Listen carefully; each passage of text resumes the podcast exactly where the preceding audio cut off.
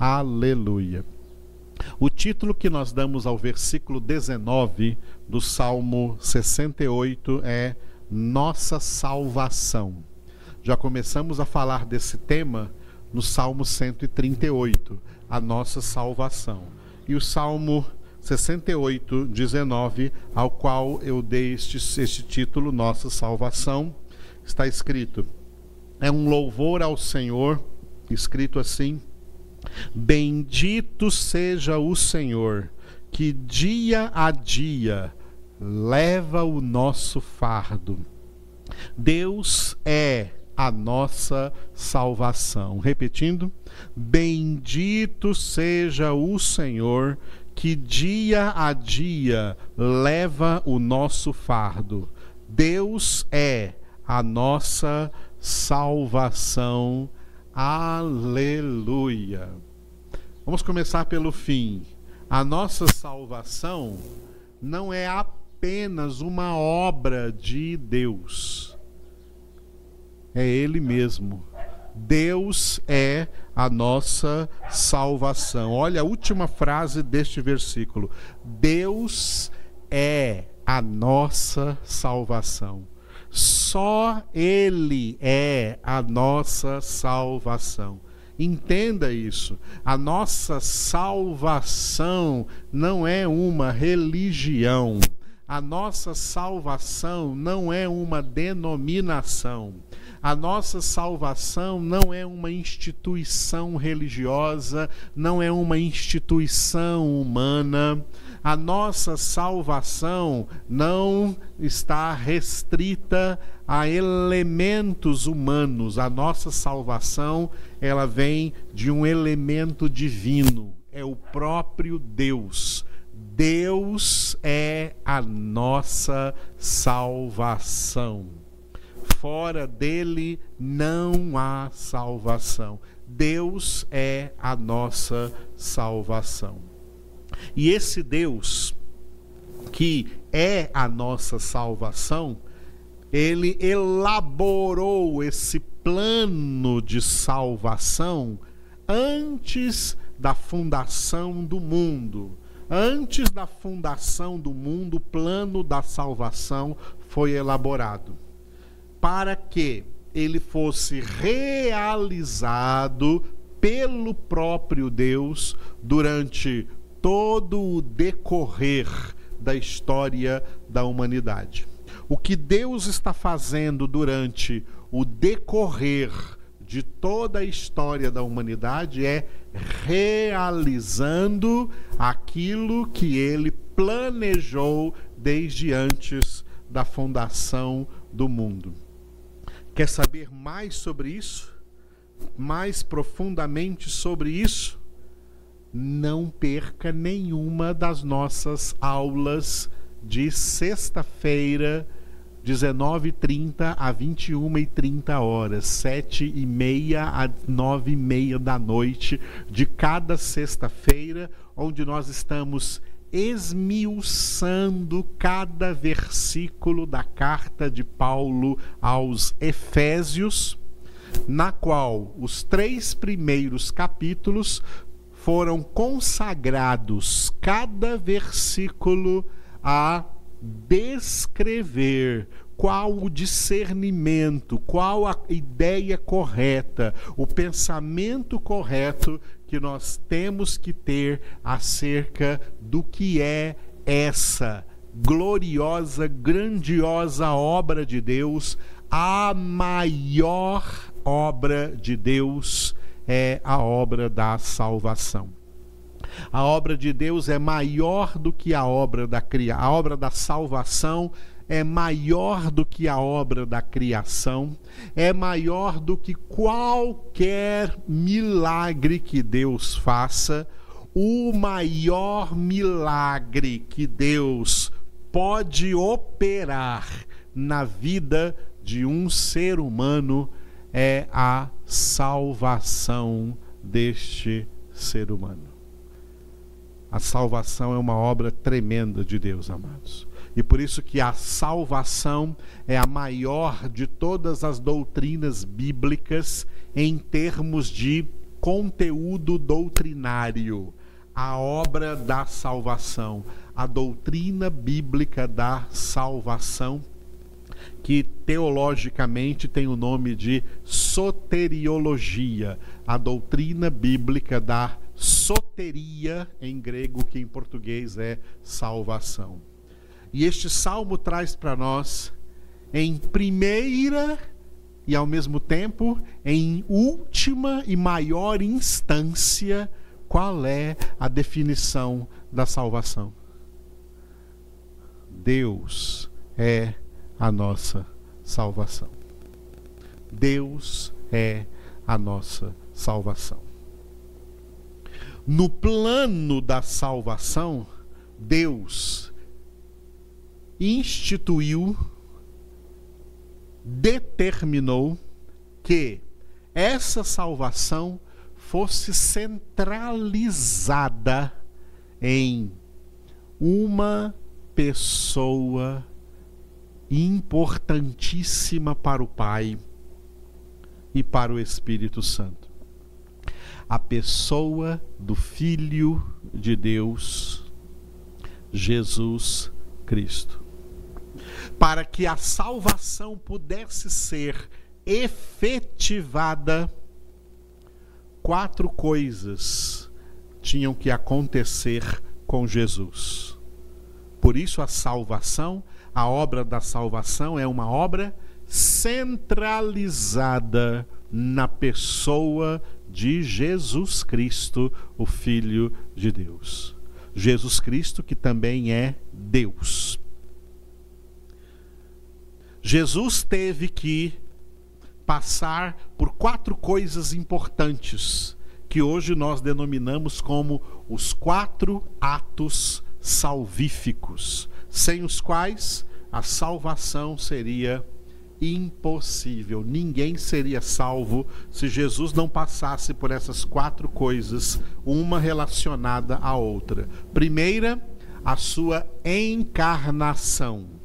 Jesus, tendo natureza divina, teve que receber também natureza humana para nos salvar. Isso é a encarnação de Jesus ele foi encarnado, ou seja, ele foi feito homem para a segunda obra, para o segundo ato salvífico, para morrer. O salário do pecado é a morte, diz a Escritura, e a Escritura também diz que sem derramamento de sangue não há remissão de pecados. O Filho de Deus se fez homem, único homem sem a mancha do pecado, sem o pecado original, sem o contágio do pecado de Adão, único concebido, gerado e nascido sem pecado, porque foi concebido por obra do Espírito Santo, mesmo que foi concebido numa mulher que tinha a herança adâmica de pecado, contrariamente do que afirma a teologia católica, que Maria teria sido imaculada conceição, concebida sem pecado, isso é mentira, porque isso não faz parte da verdade bíblica. Mesmo Maria sendo uma pecadora, se ela não fosse pecadora, não precisaria de salvação e ela mesma orou, uma mulher de Deus, ela orou ao Senhor, dizendo: Minha alma engrandece o Senhor e meu espírito exulta de alegria em Deus, meu Salvador. Maria também foi salva. Se ela não tivesse pecado, não precisaria ser salva. Ela foi salva porque tinha pecado. E mesmo sendo uma pecadora como todos, recebeu a semente pura, sem pecado, do, do Filho de Deus, por obra do Espírito Santo, como o anjo Gabriel disse a ela, não é? O Espírito do Senhor descerá sobre ti, e o poder do Altíssimo te envolverá com a sua sombra. Por isso, o ente santo que nascer de ti será chamado Filho de Deus. Jesus veio ao mundo para morrer por todos os pecadores. Ele morreu em nosso lugar. Ele foi o sacrifício, ele foi o Cordeiro de Deus sacrificado pela nossa salvação. Mas Jesus não ficou morto, porque o salário do pecado é a morte, e Jesus morreu sem merecer esse salário. Por isso, a morte não pôde retê-lo em seu poder, e ao terceiro dia aconteceu o terceiro ato salvífico. Jesus foi ressuscitado dentre os mortos, porque se Jesus não tivesse sido ressuscitado dentre os mortos, vã seria a nossa fé e vã seria a nossa pregação, porque a salvação não estaria completa. Para a salvação estar completa, precisaria desses quatro atos. Uma vez ressuscitado, Jesus disse a Maria Madalena, com quem ele encontrou ali nos jardins do sepulcro: Mulher, não me retenhas, porque eu ainda não subi para meu Pai. Mas vai dizer aos meus irmãos que subo para meu Pai e vosso Pai, para meu Deus e vosso Deus. 40 dias após a sua ressurreição, Jesus foi assunto aos céus, elevado às alturas, e assentou-se à destra do Pai, cumprindo o Salmo 110, 1. Assenta-te à minha direita, disse o Senhor ao meu Senhor, disse o Pai para Jesus. Em hebraico está escrito: disse Jeová para Adonai. Disse o Senhor ao meu Senhor: Assenta-te à minha direita, até que eu ponha os teus inimigos debaixo dos teus pés. Esse assentar de Jesus à direita do Pai é o quarto ato salvífico, a glorificação. Por isso que Jesus, glorificado no céu, ele derramou o Espírito Santo, para que o Espírito Santo, então, opere em nós a salvação realizada na pessoa de Jesus. Sem esses quatro atos, não haveria salvação. Encarnação, morte, ressurreição e glorificação. Jesus passou por tudo isso e por isso Jesus é o centro da obra da salvação e por essa obra da salvação, Jesus levou o maior fardo que pesava sobre nós. O salmista disse, né, que Bendito seja o Senhor que dia a dia leva o nosso fardo. O maior fardo, o maior peso, o maior jugo que nós levávamos sobre nossos ombros espiritualmente, sobre nossas costas, o peso que nós levávamos era o peso da justa condenação pelo estado de pecado em que nós viemos ao mundo. Pela obra da salvação, Jesus levou o nosso fardo, tirou dos nossos ombros o peso da condenação e nos deu a leveza da salvação. Foi por isso que Jesus disse: Vinde a mim, vós todos que estáis cansados, sobrecarregados, e eu vos aliviarei.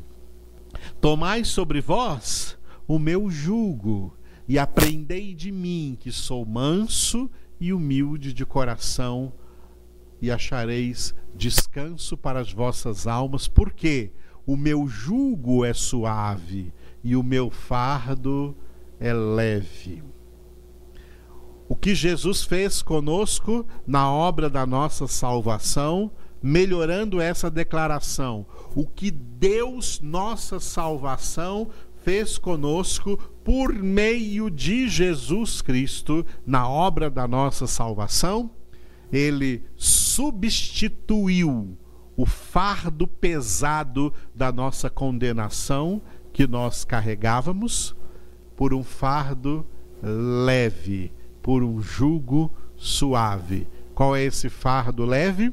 É a responsabilidade que sobrou para nós agora de ser cooperadores com Deus na obra da nossa santificação.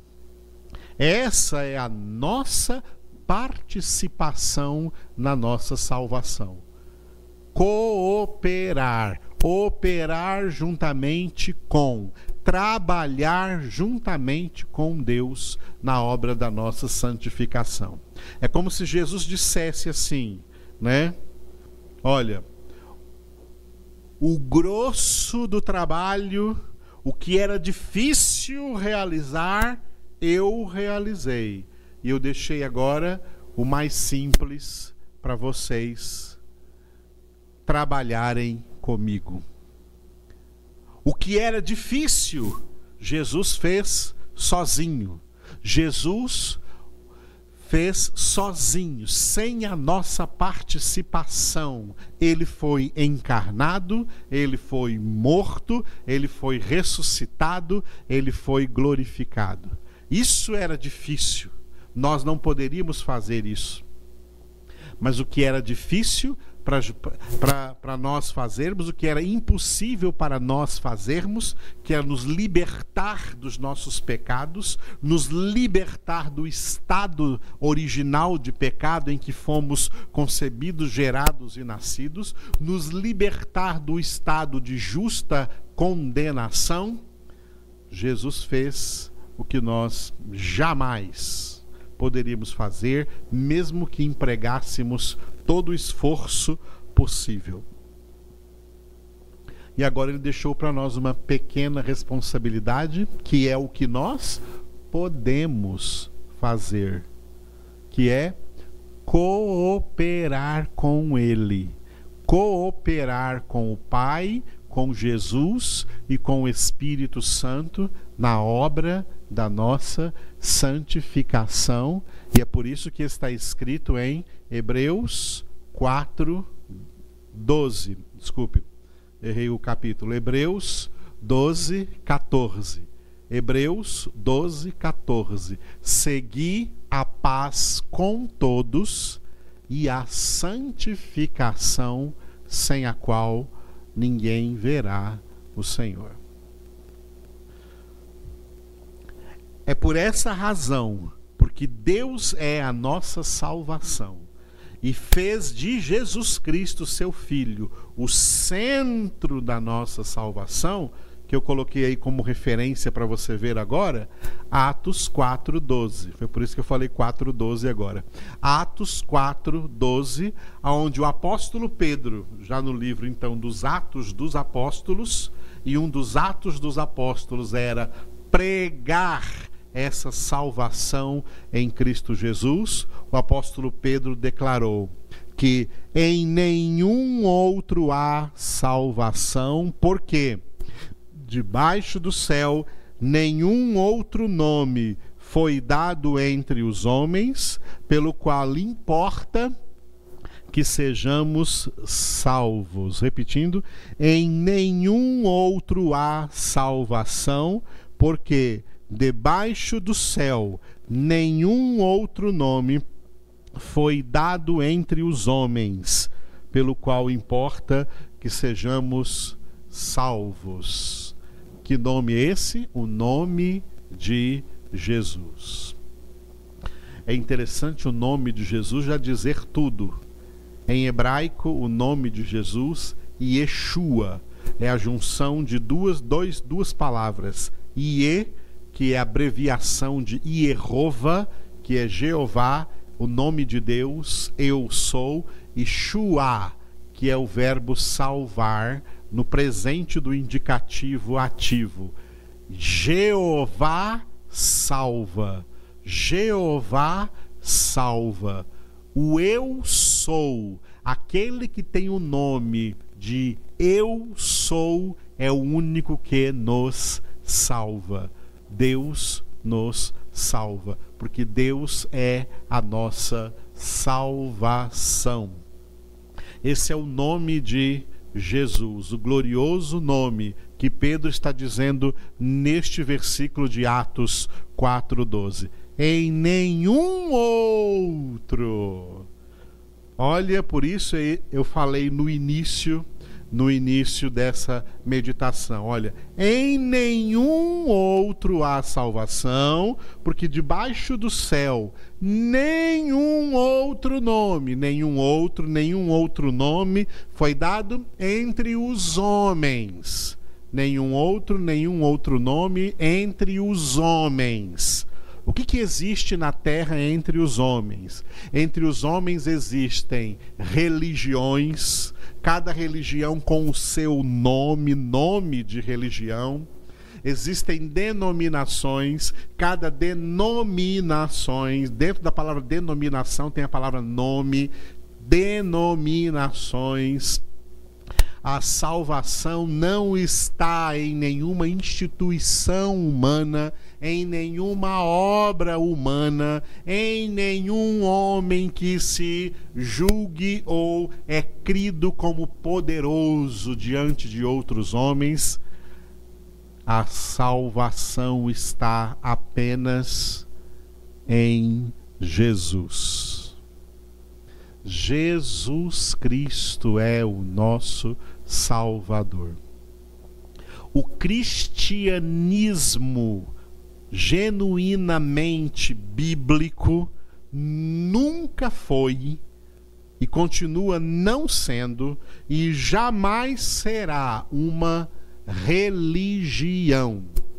Uma das grandes tentações em que as pessoas caíram foi colocar o cristianismo como mais uma religião entre todas as religiões da terra, para nas suas filosofias humanas e diabólicas dizerem assim: todos os caminhos levam a Deus, todas as religiões salvam, porque todas as religiões são pessoas buscando Deus do seu jeito.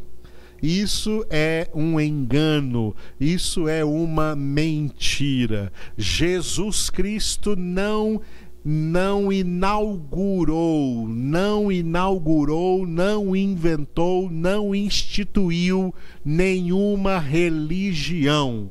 O que ele fez foi o que ele mesmo declarou em João 10, 10. Eu vim para que tenham vida e a tenham com abundância. Religião não é vida, Jesus Cristo é a vida. Jesus Cristo é a vida e, portanto, Jesus Cristo é a única salvação, o único Salvador. A salvação não está em uma religião, em uma denominação específica. A salvação está na pessoa do Senhor Jesus Cristo, que declarou em João 14,6, um dos versículos mais famosos da Escritura, no qual o próprio Jesus declarou eu sou Jeová, o nome de Deus. Eu sou o caminho e a verdade e a vida. E ninguém, não há exceções, ninguém vem ao Pai senão por mim. Ah, por qual religião você quer ir para Deus? Saiba que nenhuma vai te levar lá nem religiões que tenham cunho cristão ou que se digam cristãs, porque o cristianismo genuinamente bíblico, o cristianismo verdadeiro, não é, nunca foi e nunca será uma religião, uma instituição humana. O cristianismo é vida eterna, vida espiritual. Quem tem o filho tem a vida. Quem não tem o Filho não tem a vida eterna, mesmo que tenha alguma religião, mesmo que faça parte de alguma denominação, mesmo dita cristã. Que fique bem claro para os irmãos: religião não é uma palavra bíblica E quando você encontra, por exemplo, em Tiago, capítulo 1, a palavra religião, é uma tradução errada. A tradução original era adoração e não religião. Religião é uma palavra que veio do latim, a língua morta do, do antigo Império Romano. Não faz parte das línguas bíblicas e nem dos conceitos espirituais da palavra de Deus.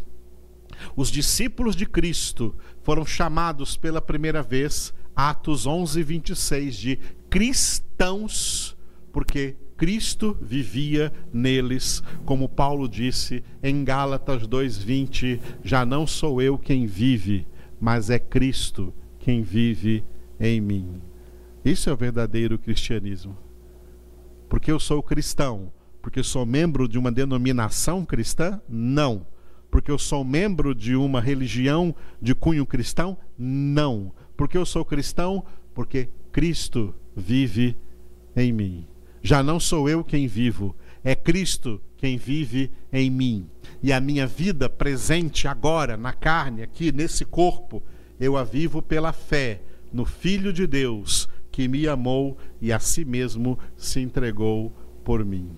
Confira isso em Gálatas 2:20. Jesus é a vida eterna. Quem tem o Filho tem a vida. Quem não tem o Filho de Deus não verá a vida eterna, porque sobre ele permanece a justa ira de Deus. Em nenhum outro há salvação, porque debaixo do céu nenhum outro nome foi dado entre os homens pelo qual importa que sejamos salvos, a não ser o nome de Jesus.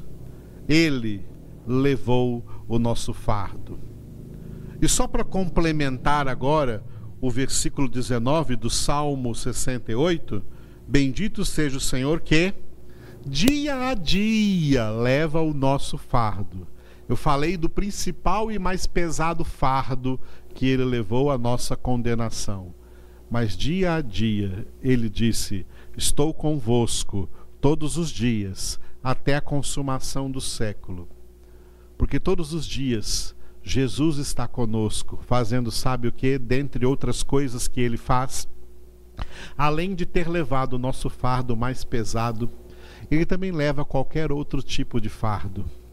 Ele também tira dos nossos ombros muito peso, muita carga ele cura enfermidades. Ele nos dá a solução de muitos problemas. Ele nos ensina o caminho a escolher, a decisão a ser tomada, o passo a ser dado. Ele nos mostra o caminho da prudência, nos mostra o que não devemos fazer, nos mostra o que devemos fazer. Em Cristo nós temos tudo o que precisamos para ter uma vida na terra, uma vida de mais que vencedores, porque Ele está conosco dia a dia, em meio a todas as tribulações, em meio a todas as aflições, em meio a todos os problemas, lutas e desafios que nós temos que enfrentar enquanto estamos aqui nessa condição física e terrena. Não estamos sós. Jesus está conosco. E por isso, mesmo Davi, que compôs este salmo, que vimos anteriormente aqui, o 138 que nós começamos, ele também declarou no Salmo 23: Ainda que eu ande pelo vale da sombra da morte, não temerei mal nenhum, porque porque tu estás comigo. Aleluia. Invoquemos juntos este nome único, o nome do Senhor. Senhor Jesus Cristo, Filho do Deus vivo, Deus Santo, eterno e todo-poderoso. Te louvamos, ó Deus, porque tu és a nossa salvação. Te louvamos, Jesus, porque tu és o centro dessa salvação. Te louvamos pela tua encarnação, pela tua morte, pela tua ressurreição e pela tua glorificação, mediante a qual tu estás agora assentado à direita de Deus Pai Todo-Poderoso, intercedendo por nós, sendo o único mediador entre Deus e os homens. Tu és o único pontífice, aquele que faz a ponte de ligação ao Pai.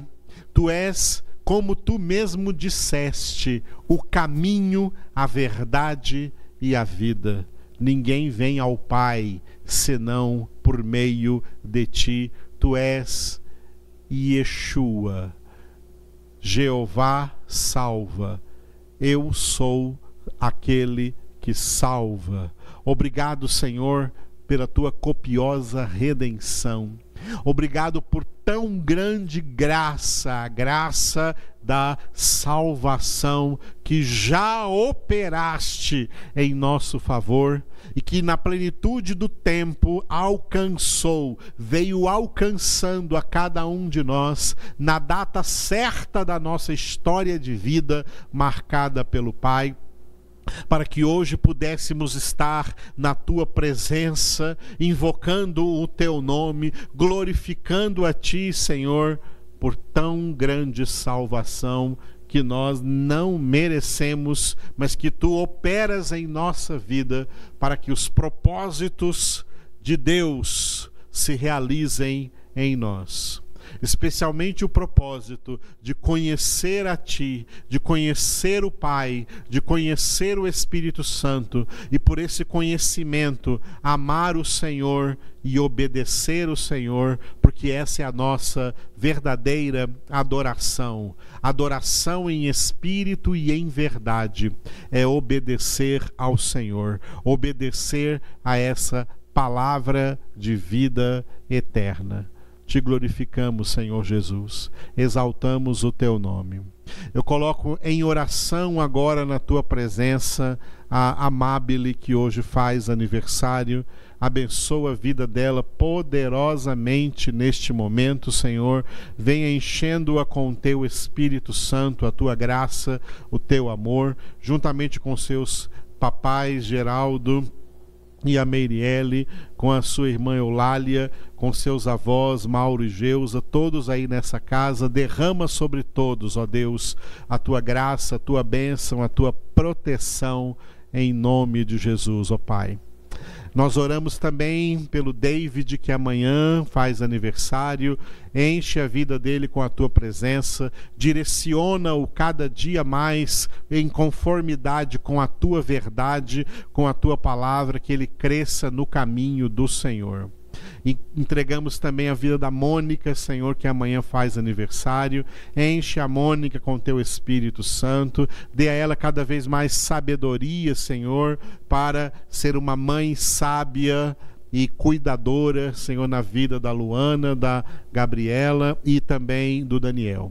Colocamos essa família na tua presença, Senhor. Guarda-os e proteja-os para a tua glória.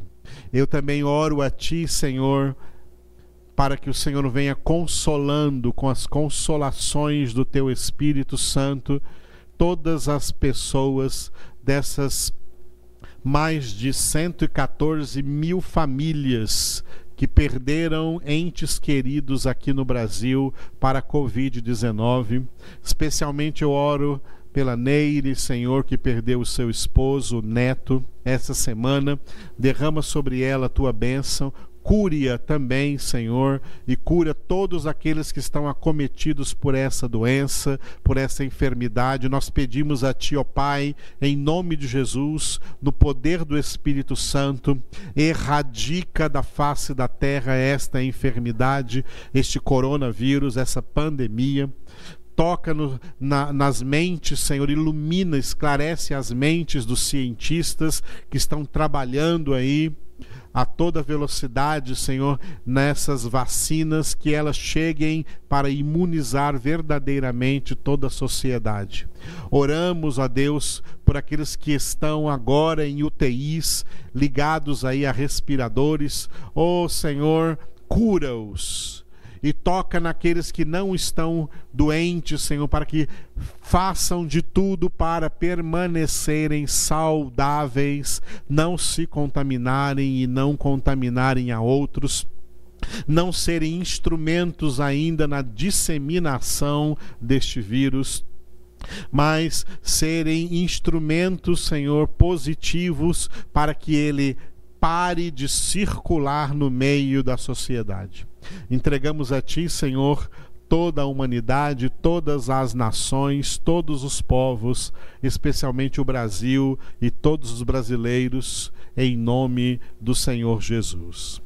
Te louvamos, Senhor, por todos os irmãos e irmãs que, mesmo nesse período de pandemia, continuam sendo fiéis a Ti, recebendo essas congregações em seus lares, ouvindo, Senhor, reverentemente essas palavras, orando comigo aí, e também sendo fiéis amorosos e generosos nos seus dízimos e ofertas, à pregação do Evangelho, recursos que estão também sendo, Senhor, dirigidos para a construção do nosso salão, onde futuramente, quando for seguro, estaremos nos reunindo, congregando em obediência à tua palavra, até que o Senhor venha nos buscar.